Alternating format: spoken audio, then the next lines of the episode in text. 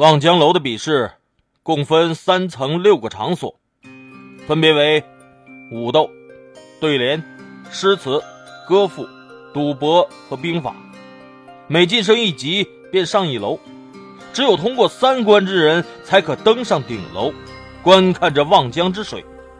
只是我不得不提醒各位，这十几年来还未有一个客人能登上这楼顶过。少女撇撇嘴道：“你这掌柜也忒啰嗦，可以开始了吗？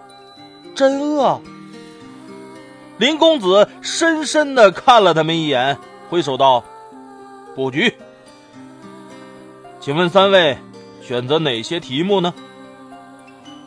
武斗、对联、诗词、歌赋。那少女掰着如玉般的晶莹的纤长手指，一个个的道：“灵儿。”那绝美的男子忍不住打断他，头痛的揉了揉额头，才道：“这么多金玉，你要来做什么？你不是很饿了吗？”少女一愣，忙点头道：“对呀，不能浪费那么多的时间，就这四个吧。”当时啊。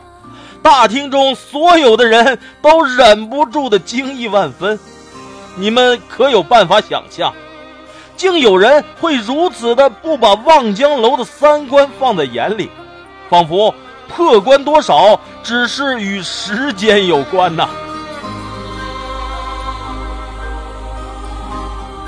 第一关第一场是武斗，望江楼派出了意想不到的三人。我说出来，你们恐怕也不陌生。蛟龙王元九州元帮主，三皇子的手下第三大幕僚武士印月，和日月帮李牧李长老。此话一出，饶是众人都做好了意想不到的准备，仍是被吓了一跳。这三人哪一个亮出去不是在江湖上响当当的名号？且不说杀人如麻的人称月影剑客的印月。元九州做海沙帮的帮主之位近十年，称霸江北一带，无人能敌。李长老那也是日月帮的第二把交椅，这样的高手，仅一人已是极难对付。如今竟以三人联手作为望江楼的第一关卡，端得吓人。锦衣少年忍不住问道：“什么？三位前辈竟然输给了两个少年和一个姑娘？”中年人虎目一深，缓缓摇头道：“不。”他们，是输给了一个人。众人又是倒吸一口冷气，齐声道：“冷情刀客。”那场比武的场景，饶是我身在现场，却也只觉恍惚。比试开始的锣声一响，我只觉那黑色人影一闪，他便如鬼魅般的消失在了我们的视线中。片刻之后，待我缓过神来。只听叮当两声，他已经悄然的退出了战局。对方三人身上并无明显的伤痕，只是除却印月，其余两人的兵器竟都落在了身侧。那黑衣男子冷冷的扫了他们人一眼，最后略有些欣赏的目光落在了印月颤抖却仍握住兵器的手上，道。还要打吗？音乐洒然一笑，道：“不必了。冷情刀客果然名不虚传。我们远不是公子的对手，请三位去下一个场地比试吧。”至此，我才知道，原来他们三人竟是赫赫有名的无有祖啊！大厅里一时多是议论不休。连林谦也不禁动容，忙道：“原来果真是无由三人，难怪有如此自信。刚刚在下未行试探，语气多有得罪，还望姑娘见谅。”没什么见不见谅的，少女道：“想不到无由这个名竟会流传如此呢。”说完，扑哧一笑，露出了两排洁白的贝齿。不知想到了什么好笑的事儿，倒是身边的两个男子此时面色却并不太佳，倒有些尴尬。少女拍了拍小手道：“也真厉害，下面该轮到你这个绝世天才发挥了。”神医少年又是番苦笑，无奈而宠溺的摸了摸少女的头。第一关第二场是对联，此时既已知道了他们的身份，我们自不会再怀疑他们的能力。只是望江楼的名声古已有之，绝非轻易能企及的，所以这场对决当真是悬念重重啊！跟着三人走进一屋，屋中已然贴了一个上联，用刚劲的草书写就，悬挂于墙壁之上，上书：“望江楼，望江流，望江楼上，望江流。”江楼千古，江流千古。神医少年微微一笑，取了砚上的狼毫笔，一手潇洒流畅的字体，下联瞬间成就：印月景，印月影，印月景中映月影，月景万年，月影万年。此联一出。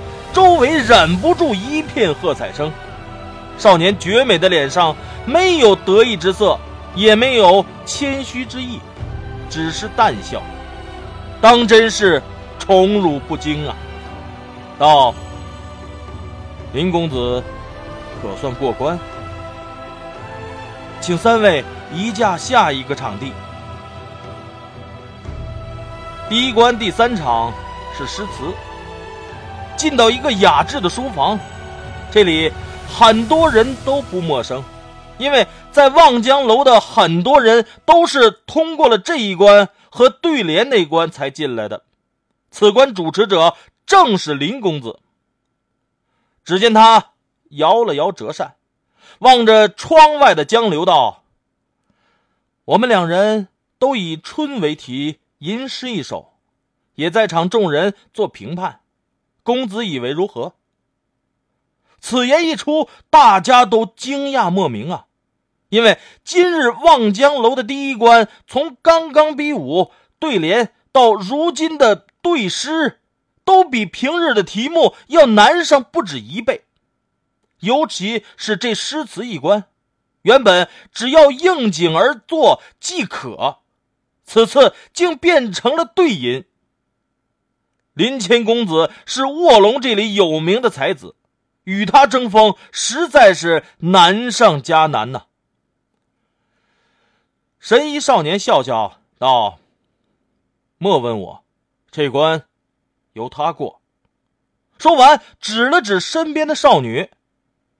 少女一愣，惊疑道：“有你这免费的天才不用，为何要我？”那少年耸耸肩。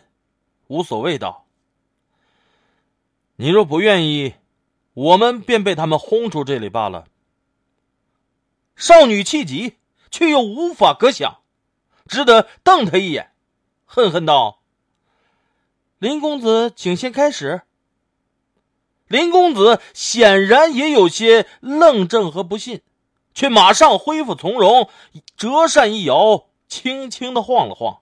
脸上已然露出了微笑，众人皆知他成竹在胸。只听他吟道：“斜竹腰松聚草台，焚香煮酒待春回。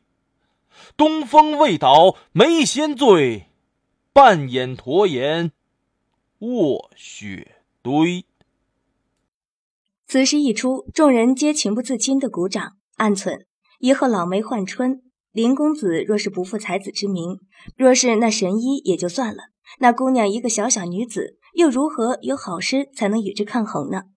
中年男子仿佛听到了他们的心声，笑笑道：“呵呵，也不怪你们轻视那女子。我原也在想，那少女言行举止。”怎的也不像一个满腹才学之人呐！心中暗叫不好，莫不是要输？然而那少女略一思索，展开个笑颜，那清亮悦耳的声音一响起，我便知道自己错的离谱啊！上日寻芳泗水滨，无边光景一时新。等闲识得东风面，万紫千红总是春。